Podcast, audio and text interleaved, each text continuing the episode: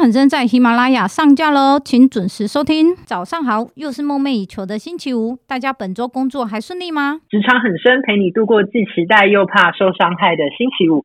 大家好，我是 Ian。大家好，我是 M。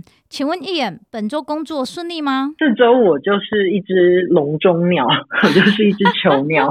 为什么？因为我到了一个新的工作，然后我现在就是外派到一个新的地方，那就需要隔离。然后我现在就是关在一个房间里面，关两个礼拜。就是关在酒店里面。对，关在酒店里。那你的三餐是他们自己会送咯？哦，我是叫外卖，因为。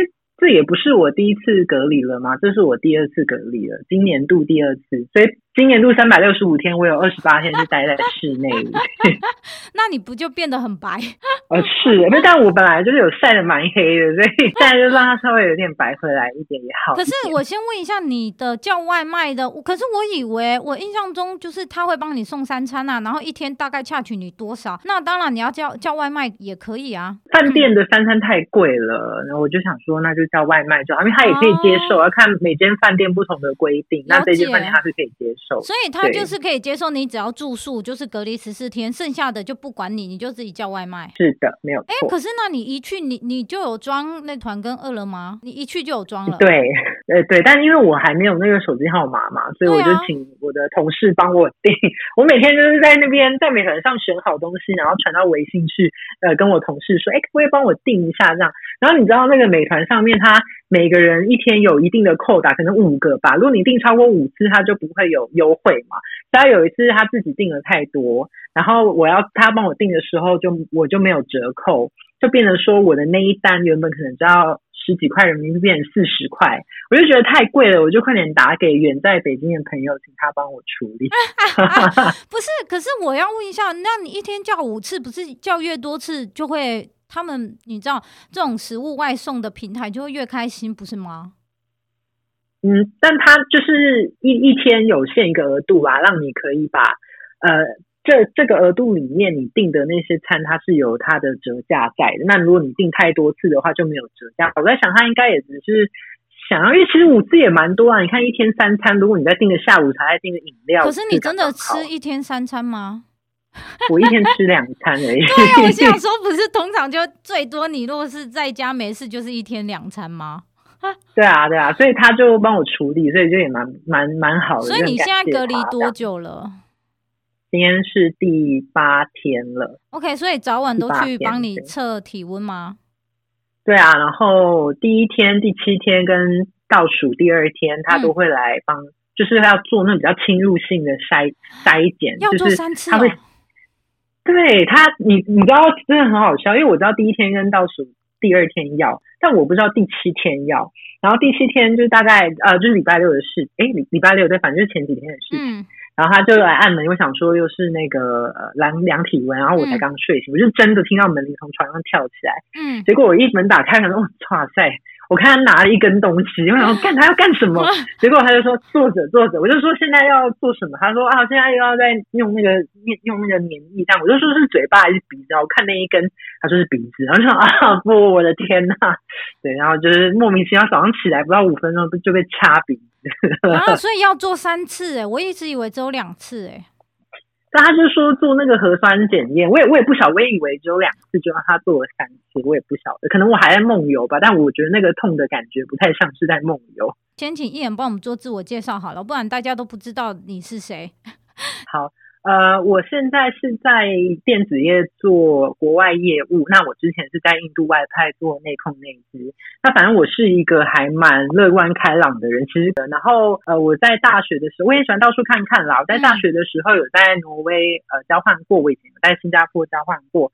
然后我有在那个呃美国打工度假，然后我也有在北京实习，透过一些学校的机会，还有外面的一些一些计划的机会，到到处去走走看看这样。然后我就立定了志向，说我之后的 career path，我希望一开始可以是呃，就是也是在国外的方向，就是走外派的路。那我先问一下说，说、嗯、因为你刚刚讲的，你有去美国呃打工度假，新加坡交换，挪威做交换，但我心中所想的就是。就赔钱货啊。请问 你那自己去打工度假，或者你去做交换的，应该都还是家里的 support 吧？是，但是因为我自己大学家教授赚蛮多的，哦，所以我有就是稍微一半一半。然后像在美国打工的话，因为我是在国家公园，所以我赚很多钱，我也存很多钱，哦，所以其实是全部打平的。我两个月工作下来，我赚了含小费，我赚了八千美金。可是我想问一下，为什么国家公园会请你，而不是请当地的人啊？因为他是有一个叫 CIE 的一个代办职啦。那我那时候大一的时候，我就看到这个，我就觉得我大二升大，哎，大二升大三的暑假，我想要去这个计划，就是它就是一个中间代办媒合嘛，你就交钱给他，然后帮你办办签证啊，然后帮你媒合工作。我那时候就是选国家公园，我想说你一辈子你不可能待在国家公园就是这么久，然后因为也很贵嘛，所以想说就去，然后就。真的很值得，然后又就可以很赚钱，然后什么东西都是公司包，就是你可能要去黄石一个 tour，或者是你想要去去类似像打猎之类的活动啊什么的，其实公司都是会包给你，骑马、划船那些全部是免费的，是员工福利。所以其实我赚那个时候是真的赚蛮多钱，而且也存蛮多钱，然后剩下的钱我都有留着，然后做我就之后去别的地方，我说把这些钱拿来用这样。然后我在交换的时候，对啊，我在交换的时候，我其实有兼职，就是我在兼一些翻译的工作，所以我还不算是真的是一个赔钱货啦。可是我想问一下，国家公园的时候，就是住在宿舍吗？那种员工宿舍吗？对，员工宿舍，而且晚上是会有熊在外面走来走去，所以我们晚上都被建议、哦、建议不要在外面跑，因为很危险。所以我先问一下，是说你是在大学时期的时候，你就有去挪威、去新加坡这些做交换，然后自己又跑到美国。去打工度假，对，那新呃新加坡是高中的时候啦，哦、就是我我应该说它算是一个契机，嗯、就是我高中的时候是参加，这就是台北市的一个计划，嗯、然后我就就也很就也没有花多少钱，然后我就去，然后就觉得啊。就是开拓我的事业，所以你是毕业之后你就你是继续念书吗？还是你就直接先上班的？大学毕业？呃，我大学毕业我就直接去印度工作了，我就没有在做，就是我也没有在台湾待，我也没有在念其他的书，我就直接去。你就跑去印度吃咖喱的？是我比较喜欢，还是比较喜欢日本的，就是印度的玛莎拉真的是呃有有有时候有点难接受。应征的第一份工作，你一开始就知道他是印度外派，然后就去了。对，没有错。那你怎么会有这个想法？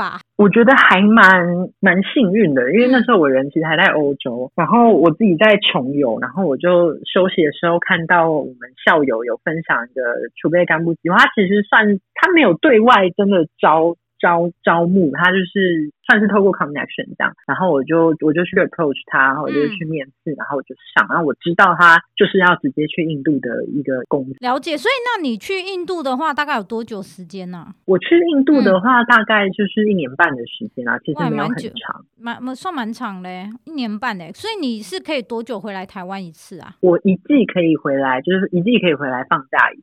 其实，在那边太多很久的人啦，所以我都算还是很菜。但我觉得在印度那种地方。啊，你待一年的经验其实就是等于两年，它完全就是两倍在在乘数在上去，因为真的是它的它的变化真的太多了，然后你要看到太多不同面向的东西了，它没有一刻是。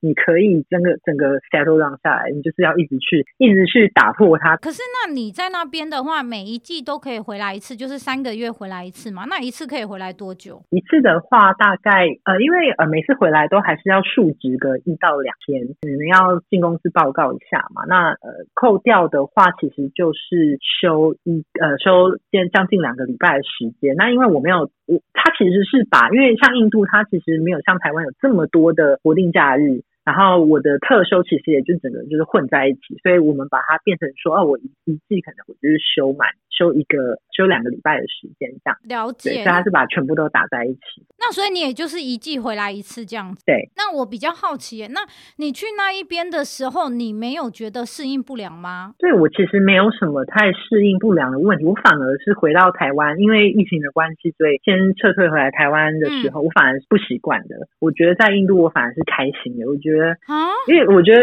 一个那个角色不太一样，因为我配派过去那边，我是要去控制。控制人要管控一些东西嘛，嗯嗯、可是我回到台湾，我就是一个小喽啰，就是一个什么咖都不是，然后你可能还要去，还要就是装乖去取悦长官啊，你要去用一就是要去呃经历一些职场，你知道一些办公室政治的事情，然后你就会觉得，就是我明明在印度，我就是一个 king，然后我我回到台湾，我就变成这样，对，就是那那个角色真的不太一样。嗯应该是说，印度是没有这些东西的，就只有你跟当地人就对了。对，然后还有就是，可能长官就真的没有很多，而且长官都是比较 open minded 的人，所以就是完全不一样。可是，那你回来台湾，就是因为疫情的关系，所以你得回来吗？你你可以继续留在那里吗？基本上就是都大家在那边的台上朋友们，大家都撤回来了。然后我、哦、我的老东家的老板真的是一个很有智慧的人，嗯、然后他他让我们在第一时间印度。还没有宣布封城，那时候只宣布要宵禁，嗯，就决定让我们回来。我们就我就是赶上印度封城前的最后最后一班国际航班，就是就回来台湾了。没有，对，就是华磊进来。哎、哦，那不错哎。然后，所以你进来的时候，你又隔离了。是是，所以我说，所以我说，这不是我第一次隔离，这是我第二次。在印度的话，你的工作是什么啊？呃，我就是在做内控，那我主要控管的就是财务跟人事这一块。哦，对，我就是在做集合啊，然后一些哎，就内控内机嘛，然后就是要管控一些，不管是财报啊，不管是进销存那些的等等这些东西，然后我要跟总部这边报告，然后总部这边可能他有他的想法，他可能想要推其他的案子，或者他想要。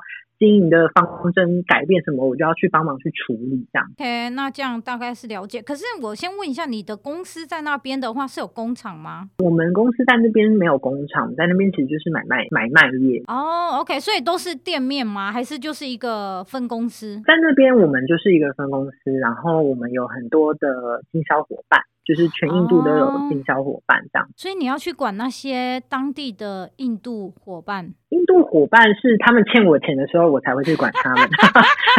我就是一个讨债集团的债主。对啊，你你就是一个台湾的分公司，然后你在那边的话，你你需要去，因为你又是 finance 呃 finance controller 嘛，所以你要去那边看所有的所有的分呃经经销商的所有的钱数字的来往。对，没有错。但是我主要控管的还是做、嗯、呃组织内部的，我还是就是除了这一块啦，嗯，我还是负责一大部分是组织内部很多流程的规划，还有组织内部方针的建立啊这些东西的。所以我其实最主要对口的都还是我们分公司在那边财务部的人跟人事部的人，然后我要因为要收钱，我必须要跟业务合。OK OK，那这样大概了解。但是对外的话，你还是需要去对应，万一他们欠你钱，就是钱还没有回来，你就要去追。但是其他的时间的话，你就是要在公司内部。可是那些流程是你要去定的。你们公司在那边是很新吗？对，没有错，就是学到蛮多东西。那为什么 你们你们是为你们是这几年才过去印度的？对，其实台商基本上都在过去这十年才开始进到。没有啊，像什么 Foxconn 这些人家，你知道吗？这种因为他制造业，他很久就在那边开始做手机啦，做是。但我意思是说。嗯其他零售类的这一方面，其他台湾的品牌啊、嗯、等等，对，但但其实因为我我我的意思是，它是有个比较，譬如说我们跟日韩来，日本跟韩国，他们真的是三四十年前就过去了，嗯、所以我们就算十十几二十年，也算是其实蛮短的。所以我们在那边的发展的 scope 其实是有一点限制在，但是大家就就努力拓拓荒了，就是这样。哦，了解。你们你们公司是什么产业啊？是属于消费性用品。消费性用品，然后要去印度拓展市场就对了。对对，没有错。印度是对你来讲会是一个好的市场吗？我觉得是哎、欸，真的真的、哦、真的没有错。可是因为印度很难做啊，是真的蛮难做，是真的很难做。当然，你都说消费品，我知道你那衣服、鞋子、包包可能在那边都蛮好卖。可是问题是，那那本来 Made in China 的东西就很多啦。对，但因为有品牌啦，所以、哦、呃，而且我们我们的这个品牌在这个领域里面算是领先的，嗯、就不是最大，但是也就是老二这样。所以.呃，虽然我们这几年才进去，可是其实大家还是多少有知道我们的一些 brand exposure，就是大家还知道，但是大家愿不愿意更改他的习惯去用我们的产品，这就是我们这我们公司需要去努力的。那这样大概是了解。所以你在那边一年半的时间，你一去都没有都没有花时间去适应吗？还是你你觉得你一去就算是蛮快融入？我蛮快就融入嘞，完全没有，我完全没有花了花什么时间。可是那我先问一下，你是在印度的哪里啊？哦，我就是在古尔冈，就是新德里大都会区那边。OK，了解。那所以你公司除了你之外，还有其他的台湾人吗？有有有，就是除了我有一个同事，一个学长，然后呃，另外一个就是投了，所以我们在那边总共三个人而已。三个人，然后剩下的话就是当地的同事。那你们三个人也都是住公司的宿舍吗？帮你们租好？对对对，我们就一个 flat，然后一个人有自己的住宿跟卫浴，嗯、就是我们都有各自的空间，哦、其实很大。就是在印度，你真的花这样的钱，你可能一样的钱，在那边就是住到一个非常大的、非常非常大的一个一个一个公寓。我记得我从我的房间，因为我们有请那个清洁妇，就他每天会来帮我们打扫，那也很便宜，一直。嗯呃，一个月可能两千块台币不到这样。他每天早上来按门铃，对，很便宜。他每天早上来按门铃，我都很怕从我的房间床上跳起来冲到门口去。他把门打开一刹那，我刹那我很怕他就不见了，因为有点距离。他会按门铃，他按一按，没人在家。然后就走，哦、我真的每天都很怕这件事。那阿姨的话也是你们找的，还是这个算是公司会负担？对，公公司负，这是公司负担没有错。那我们就是请印度当地的人来帮我们帮我们找，因为我觉得印度有一个呃有一个状有一个现象，我觉得还蛮酷的。嗯、因为大家其实也知道，印度是有非常多的贫民窟。其实像古尔冈这么先进的地方，因为古尔冈其实可以把它看作是台湾的旅客，因为像我们我公司的旁边就是 Google 在印度的一个非常大的据点，然后对面就是 IBM，其实就是我们住的地方也就在那边。可是，在这么大这么大的写字楼中间，就还是会有一区的贫民窟。这些贫民窟的人，他们要怎么生活，怎么工作？他们其实就是透过到这些写字楼或者是这些呃。住宅里面去，可能当清洁工，是做其他的工作，生活这样，所以我觉得它是有一个，嗯、呃，我不知道怎么讲，就是有一个连接在的，嗯嗯，对，就像我们这个社区里面很多来打扫的，也都是从我们社区大门口前面的贫民窟过来的，或者是可能是隔几很很多个 block 那边过来的这样。所以他是帮你们只做打扫，还是也会帮我们帮你们煮饭啊？对对，就打扫所有的，那也也帮你擦啊，然后扫地啊、拖地啊，嗯、各式各样。然后如果你衣服有时候我们就是衣服洗洗忘记晾，然后他会帮我们晾起来这样。哦，了解。那我比较好奇，那你们在那边的话，就是三餐都吃外面吗？嗯，我们都我都自己煮哎、欸，还是会吃外面，但是真的就是压力很大的时候才会去靠吃来泄恨。所以你每 天在那边发泄一下压力。那你所以你每天在那边是自己煮，然后中午我会带便当，嗯、然后去公司蒸。对，因为我觉得真的很省钱啊。就是我在那个社区里面有个小摊贩，里面可以买菜，我就买非常多的菜。我我我记得我也是买非常多的什么秋葵、哦、番茄、嗯、高丽菜等等，我就全部买起来。嗯。然后买一买才三十块台币不到，然后我可以吃，可以煮三天的量，就是三天的中餐跟晚餐，对对对，就就很省啊。然后又自己煮，虽然煮的没有很好吃，但就是加点吃。那那所以你同事也是自己煮饭吗？对，我们我们就是都自己煮。了解，所以在那边吃也很习惯，然后上班的话也都算 OK，都没有让你觉得哇好痛苦想回家的时候哎。真的没有哎、欸，我反而回到台湾，我才会觉得什么时候才可以回去。可是我先问一下，是说呃，在你 resume 上面有这么一段的印度呃外派工作，对你来讲是加分的？我觉得是加分。我觉得不管在哪里工作，在哪一间公司工作，嗯、我只要说得出我对我 career path 的想法跟他的故事，他都是加分。所以我可以知道一下，是说呃，你跟印度人合作的话，也不会有太大的需要去适应或者是配合他们的地方对你来讲都还蛮蛮 easy 的啦，应该是讲啊啊啊是，这就这就有就是非常的很深的一个课题，就是我每天都在吞这些东西。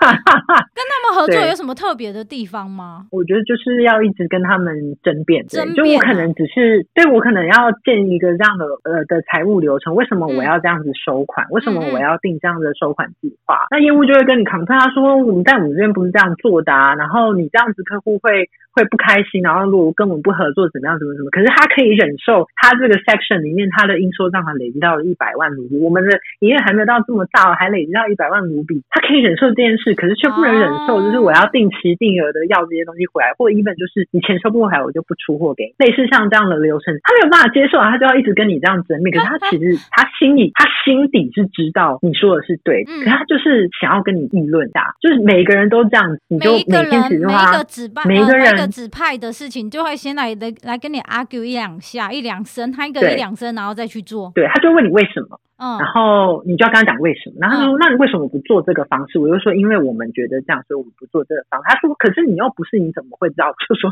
就就就这样做，你有什么意见吗？就是你可以先做，你做完之后，你真的有讲啊，feedback，我们再来改嘛。那你现在我们什么事都没有做，那我现在公司的方针就是想要这样走嘛。那我们也有听你们的意见啊，我们过去的经验，因为这样，所以我们设计出了这套新的流程。你不可以还没有做就跟我争辩这么多。但是呃，我觉得这是他们的习性。然后其实我。也从他们这个习性里面学到了很多东西，就是我不管，我觉得我就养成一个习惯，上面跟我讲要做什么，我会问，我会呃，我不会丢一个 why 回去，但是我会去问，哎，你是因为什么需求，还是你是因为要改变什么东西？我会想要厘清这一点，因为我知道他们其实想要厘清的东西，久了之后，一开始会觉得他们无理取闹，可是后来会发现他们可能呃，有的时候是真的想要厘清什么，可有的时候他只是就是偷懒不想做事，这就是一开始去会很容易被糊弄的。就是我一开始去，嗯，我又是一个没有工作经验的人，嗯，我很常被牵着鼻子走。可是时间一久了，嗯，你懂他们在干干什么了，你就会知道啊，OK，他现在是想要偷懒。那我就是，我就是我就是一句话，他说你不做我做的话，那我要不要扣你薪水？还是说加薪就加少一点？因为他们薪水对，因为他们薪水要过我啊，嗯，就是而且所有的加薪要总部同意嘛。可是总部同意要由我去 deliver 这些东西给总部，如果我不帮他说好话。他加薪加得到这么多吗？他加不到吗？可是问题是，他一开始他也不会知道。我我觉得他们好像是是也不会去了解这个严重性。反正我现在跟你 argue 之后再说。但我觉得这是一个好习惯，嗯，先确认为什么我要做这件事情。嗯，如果你今天的利益是好的，所以我觉得。从他们身上学到这件事，我觉得蛮棒的。嗯。了解，OK。那你的返乡机票的话，回台湾的机票也是公司帮你买的吗？还是你们自己先买好？我觉得不同公司的报账流程不一样啊。嗯、那我们的话是我们公司有合作的旅行社，那我就会先跟旅行社先订票，帮开票，我我自己先付钱。然后代收转付寄到公司之后，公司就会请款下来。然后我到时候回到台湾，我再把机票，因为它是凭证嘛，嗯、再交回去给财务，这样就是销价完全就是就销，就算是销价把它销完这样。可是那你们上班的时候也是要配司机吗？还是你们地点就很近？哦，我们地点很近。每天自己搭车吗？哦，我就跟同事，我们就一起这样，就、啊、呃，就跟其他的台干同事一起然后搭车到公司就对，然后然后下班再一起搭回来就对了。对对对，哦，那其他的公司可能是有包司机的状况，那、嗯、他们可能就是比较大，公司比较大，可能说再更多一点。对对对，了解，因为这样。听起来，其实，在印度外派好像也蛮好存钱的，超好存啊，非常好。不是因为你中午又自己带便当啊？我想问一下，那你如果中午不想要煮的，就是你知道前一天很累不想煮，去外面吃饭的话，也是方便的吗？其实蛮方便，因为我们的公司，我刚刚提到说，在 Google 旁边，嗯，对，在 Google 旁边，因为 Google 有自己的那个餐厅嘛。可是因为我们那区很繁华，所以那边有非常多的餐，嗯、其他的那种餐厅那种。Bar 之类的，然后在我我的那一栋里面，嗯、呃，有一家日本料理，我、嗯、我觉得在那边的救赎就是吃日本料理，而且我发现啊，嗯、我这辈子吃过最好吃日本料理是在印度吃到的。哦、怎么会？台湾明明 有很多很好吃的，好不好？我觉得台湾的，当然在日本的日本料理也真的很好吃。啊、可是在印度吃的那个日本料理是一种，就是 近乡情更怯的那，对对对，是个天堂来着。因为你这样，你听起来好像是在商业区耶，有路边摊可以吃吗？有也是有，有也有路边的甘蔗汁等等的都有。但是因为我吃不习惯，嗯、就是我有我有试过一次，但我真的不喜欢。可是可是路边不就是卖咖喱吗？嗯、对啊，然后就是咖喱配生洋葱这样。咖喱饭，然后配生洋葱，啊、然后我、嗯、那个味道我不是很喜欢啦，所以我就没有、哦、它也它确实是有一些香料的味道啊。我我先问一下，所以你在那边也会有台湾人的这种大家一起的小聚吗？呃，有有有，就是譬如说像我们在德里嘛，嗯、就是整个德里大都会区，我们就会有除了台商会之外，因为台商会就是比较 senior 的人，他们的一些社交的场合。对，那我们就是比较年轻一点，二十几、三十几岁的人，我们自己就会有一个小的群组，然后我们可能呃每个每个月会有一个假日，或者是我们每个假日会去比较近的台商朋友家，我们就会聚会啊，嗯、吃饭、煮煮煮火锅之类的。对，因为其实印度真的太大了嘛，我可能从古尔冈到诺伊达，我我我没有试过，有一次呃下班五点半，嗯，礼拜五五点半，我从古尔冈出发到诺伊达，花了我三个小时的时间，而那段 这段车程如果不塞车，我可以一个小时不到就到。哦，对，我也我也有发生过一件事，因为古尔冈它是就是在机场旁边，它就在德里机场旁边。嗯，然后从我们家，我记得印象最深刻就是隔呃，就是我们要从疫情发生，我们要回到台湾的那一天，因为封城已经宵禁了嘛，所以车上不能有任何呃，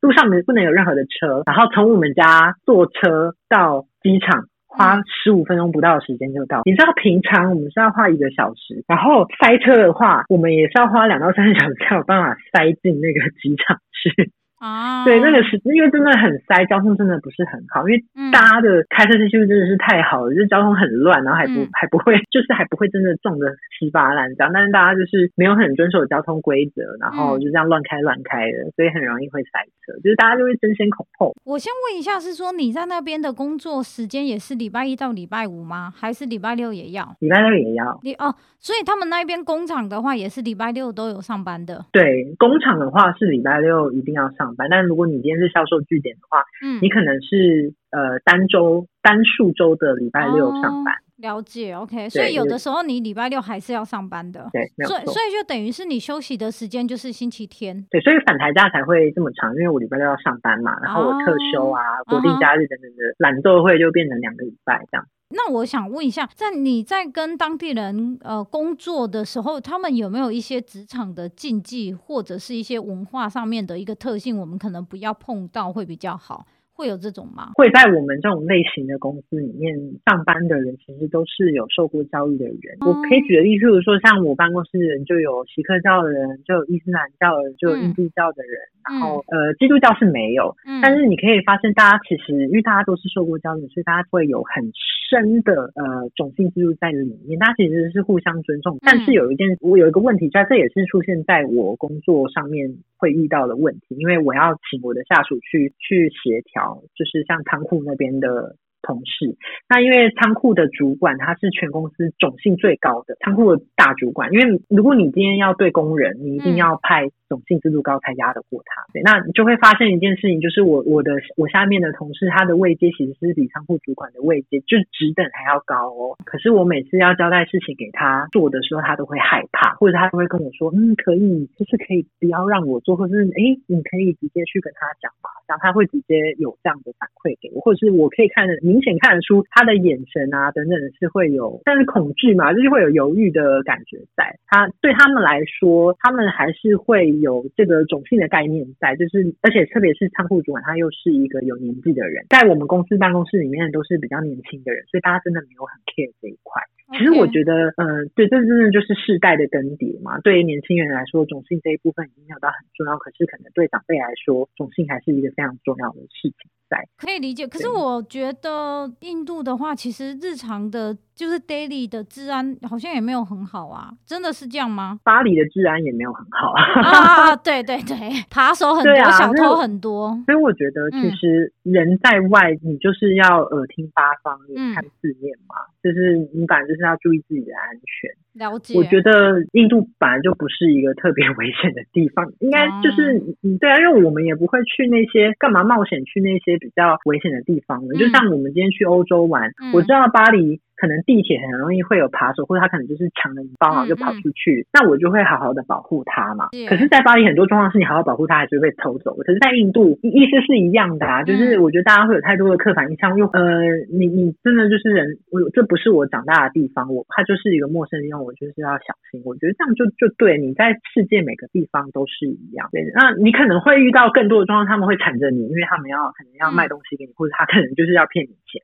但是你就是不要理他就好了。哎，那我先问一下，你觉得会有什么样的特质的人会是比较适合到印度工作的？我觉得最重要就是你不要想太多，哦，不要想太多就对了。是既来之则安之的心态，因为呃，不论那边的呃环境，因为环境很艰辛，这是一点嘛。如果你又是一个到处会去去挑剔的人，那当然这可能对你来说生活上会就会有很大的困。呃，除了生活上之外，你工作上刚好到你每天都会有新的事情跑出来，你每天都要跟他们争论。你如果有心态就是 OK，这件事情啊，我解决就对了嘛。如果我这件事情错了，我换个方式做对就好，我只要不要让公司亏钱。这样都可以，就是你只要你的你的呃心态要是很弹性的。了解。可是我想问一下，若是不会英文的话，是不是就没有办法过去？因为你都是要用英文跟当地人沟通啊。哦，对，这个可能就是一点。那这个部分你其实也会遇到一个问题，就是你英文再好也没有用。对我们来说，我们我自己我可能没有很呃很深的。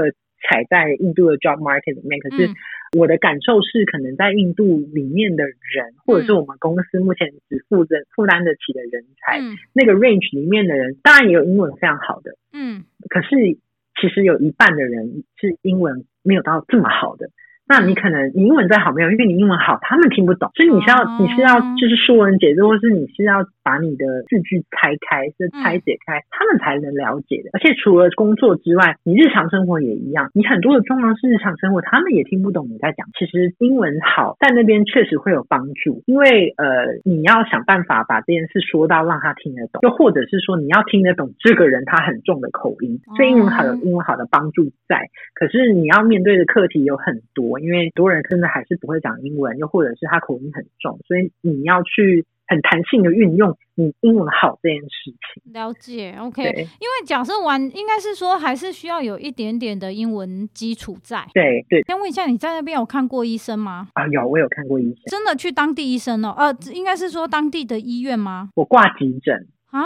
为什么啊？我有一次出差去过啊，就是印度南部一个很棒的度假城市。晚上会议结束后，大家同事都说要去海边，嗯、就是大半夜来去海边，就是酒吧喝酒，嗯、然后刚好又下雨，那我也淋了雨。所以我回到德里之后，我就重感冒。那我其实从台湾带很多成药过去，可是其实真的就是学到一件事，就是你在哪里生病，你就吃那边的药。如果你真的好不了的话，对，我吃了一一个多礼拜的，包含了感冒药、包含了退烧药都没有用，就是我可以。感受到我退烧要吃下去是，我真的就只是退烧而已，但是我身体还是冷的，又或者是我还是随时在冒汗，然后药效一过我又开烧，我就这样烧了快两个礼拜。就真的不行，我真的觉得我自己快死掉，请同事带我去呃古冈里面有一个，其实其实印度所有的大城市都有国有一有一家国国际医院，它叫做 Fort Fortis，应该叫 Fortis，它是一个很棒的私人医院。然后我就是直接去挂急诊，然后我挂急诊叫吊点滴嘛，我吊了两罐点滴，然后我也打了针，然后我也领了药回去吃。我这样子其实也花大概两三千块台币而已。然后其实我觉得那边医疗品质是还蛮 OK。可是你公司也有帮你保保保险吗？呃，公司有，因为外派通常公司都会保保险啊，所以我只是确认一下而已。那我会比较好奇，因为你是因为疫情回来台湾嘛，反而台湾对你来讲没有那么习惯。你是因为没有那么习惯你，所以你才要去呃换工作吗？我那时候其实想的非常的久，嗯、呃，我其实想了一想啊，因为我我可能待在台湾大概就是半年到一年的时间，我才要办法回印度嘛。对啊，对啊，你要你要等这个 COVID nineteen 离就是比较对，可是你不知道他什么时候平稳，而且印度现在状况也非常糟嘛。啊、然后现在其实台湾连华航也都没有直飞航班，一直到十二月三十一号都没有直飞航班到印度，哦、就一定是明年的事情了嘛。嗯，嗯，嗯，我待在台湾，我做的事情其实不会变。我这半，我接下来这半年甚至一年的时间，我可能做的事情就是长这样。了解。然后还是看印度吧，呃、对不对？只是你电话遥控。对对，Okay, 但是、嗯、但是我做的事情就是这样大同小异嘛，那也不会再有其他的变化了。嗯嗯。那另外一件事就是我在台湾的办公室里面，我做的也不是很开心。嗯，对，所以我后来觉得说，呃，刚好有一个新的机会，他来 approach 我，然后我就想说，嗯、那反正过去这一年，呃，未来这一年也不会改变了，就是这个样子。嗯、对啊，那我就把握这个机会。我就转转看，我就试试看别的方呃别的方选别的领域喽。所以你现在的新工作是呃是做 overseas 的 business development 就对了。对，我是负责欧欧美市场呃特定的领域这样。因为你第一份是做 finance controller 嘛，我也蛮好奇是他们为什么会找你啊？因为你的 LinkedIn 上应该写的是 finance controller 啊，不是吗？但是那可应该说刚好这间公司里面人在找人，嗯、然后我朋友在这边工作，然后他就我现在我人在台湾。他就问我说：“哎、欸，你有没有兴趣也是外派？”嗯嗯，我就说：“好啊，聊聊看。”然后没没想到就聊上了嘛。然后聊上之后，我就要抉择我要不要去。所以我觉得现在也蛮好笑的，因为我以前在做在做内经内控，所以最恨我的人就是业务。嗯，当然了，通常业务都是这样。了解。对，然后我现在自己变成业务这样，然后我自己也会觉得，哎、欸，现在公司的内地内控也真的是很麻烦。可是你还没有开始 上班吧？因为你现在还在隔离，啊，嗯，对，但是因为我都在远端操作啊，都在远端工作，就只是说事情没有到这么多，我还没有真正的 on track，现在都还在蜜月期。可是你现在在隔离，又不能去欧洲拜访客户，那你现在在饭店就顶多是 email 往来吧？对，而且我也需要学，因为电子科技业你要懂。这些 know how 你才办法卖东西嘛，嗯，所以我其实我其实有先在台湾待了一个多月，然后这一个多月时间，我一直都在念这些市场的东西，看主管他就会把一些东西给我看嘛，就学这些新的，因为我也不是理工背景的人，所以我必须真的要花很多时间去。那可是因为我人不在产线，我还是不不懂最。深刻的技术，嗯，那我不懂这些技术，其实我会没有办法真的去卖这些东西，所以现在的规划还是先训练，会开始去接触国外的。所以单纯的是因为第一，你觉得在台湾基本上今年是不可能回去印度，明年也是很难讲，刚好有这个机会 approach 你。第一个不同产业，然后又是外派的，虽然是不同方群，所以你觉得这个也是可以去试的，所以你就直接又去隔离了。对，我又去隔离。不是，那我会想问一下。那你的家人，你爸、你妈会有说什么吗？因为毕竟他说，哎，你现在还要去，那为什么不留在台湾比较好？因为你会这样吗？会，但因为呃，我爸妈应该说他们也清楚知道这边的状况怎么样啊，嗯、所以他们虽然担心，但没有比如果我现在要去印度还要担心哦。了解。因为毕竟那边我们在这边都有朋友在嘛，嗯、然后你讲实在话，嗯、就是其实我们的文化算是相近的，真的不用怕你遇到什么问题。然后其实才干这么多，真的不用怕。对，所以其实对他们来说，当然疫情你还是要你还是要保护自己，因为嗯嗯，就是人命关天的，你真的还是要注意。所以你目前都还没有害怕的感觉，就是一个人又到了一个陌生的地方，又要重新开始。我觉得比较多都是兴奋，就我真的蛮容易兴奋的人，没有什么好怕的。没有，因为我在想，没有，因为我在想，这疫情期间你也没办法去做欧美的生意啊。但现在的模式，对对，现在模式是他们因为在可能在大陆这边都会有，就是可能这代表啦，对对对对。对对 对，嗯、所以其实就是透过我可能去 approach 国外，那国外就会去讲哎，大陆这边的，嗯、对对对对，来来看一下状况什么。了解，OK。那我可以问一下，是说，因为感觉你是一好像没有什么可以怕的地方哎，你因为你高中就去新加坡交换嘛，大学又去了挪威交换嘛，然后又去了美国呃打工嘛，第一份工作又去了印度，然后现在又到了不一样的国家。应该说我很清楚我的终极目标在哪，嗯、然后我知道我这个阶段，嗯、我我做这个选择，我想要得到的是什么。虽然我有很多的小剧场，我很常会怀疑我现在这样到底对不对，我怎么现在还就就这样对？但是可是这个小剧场不会影响到我，因为我最后我我一定会绕回来。我很常一个人在绕圈圈，我最后一定会绕回来。我最终的目标跟我原先给我自己设定，我对这一个我现在这份工作我的目标是什么？就我想学到什么东西，所以我不会这么害怕，因为我知道自己想要什么。即便我可能最后得到的东西跟我想要的东西不一样，但是我只要能够分析出我之后得到的东西是怎么样可以达到我的终极目标，我觉得就可以了。所以我没有太多的害怕。了解。可是我先问一下，你自己的长期的目标是什么啊？它只是有一个 outline 在而已，它没有一个真的很细节是。嗯嗯，那我觉得对我来讲最重要的就是，我希望我可以呃，我觉得生活品质是我我现在最看重的部分。就是虽然我现在的这间公司应该是生活最没有品质的一个地方，但是但是我我觉得你能在就跟在印度一样，你能在一个很不好的环境把自己过得很好，那是你自己的本事。所以我其实不是很担心这个，但我自己的终极目标，所以我我其实很想要在就是真的很想在欧美 settle down 下来，我想要就是在那边有家庭，我想要在那边工、oh. 工作之后有家庭，这样这是我自己对我人生的一个规划。然后，所以应该是说，你未来你还你会想要到在欧洲落地生根，没有固定在哪一，现在还没有计划要在哪一个国家，但是你会想要直接在欧洲可以落地生根这样。所以你目前做的这些都会是帮你未来铺路，可以这么讲。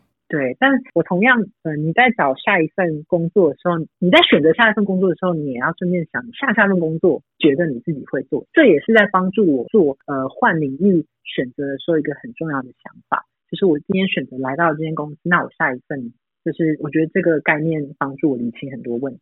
了解，OK，好，那这样大概是了解。今天也非常谢谢 Ian，他其实是一开始是印度代表，殊不知因为印度代表时间排排排排排到最后，他都换工作了，都已经在隔离了。产业不一样，方训又不一样。可是我觉得，其实你有印度外派的经验，然后现在有又有这个外派的经验，其实是对你未来在欧洲会很有帮助。对，因为若是一个公司而言的。的话，哎、我这一个我要新泰尔的这个 candidate，他有跟很多不同的国家的人合作过，所以坦白讲，communication skill 的话，像我一看就会说啊，这很可以，因为 communication skill 可以，因为他跟太多不同国家的人工作过，分别外派到不同的国家去。其实我觉得路都不会白走的啦，因为只就是到了最后面，这些都会帮助你成长的。我会觉得这些就会算是你的养分，这样。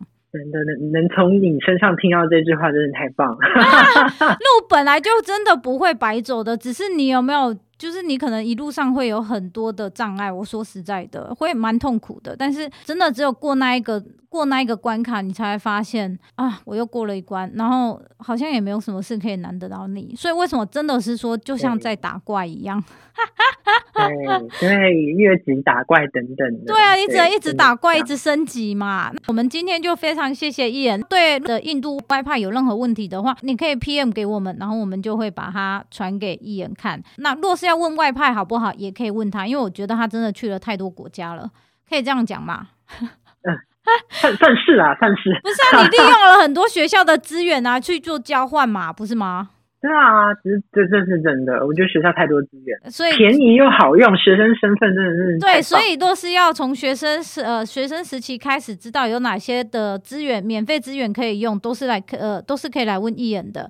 那今天就谢谢 Ian 哦，谢谢，谢谢谢谢谢谢，拜拜，拜拜。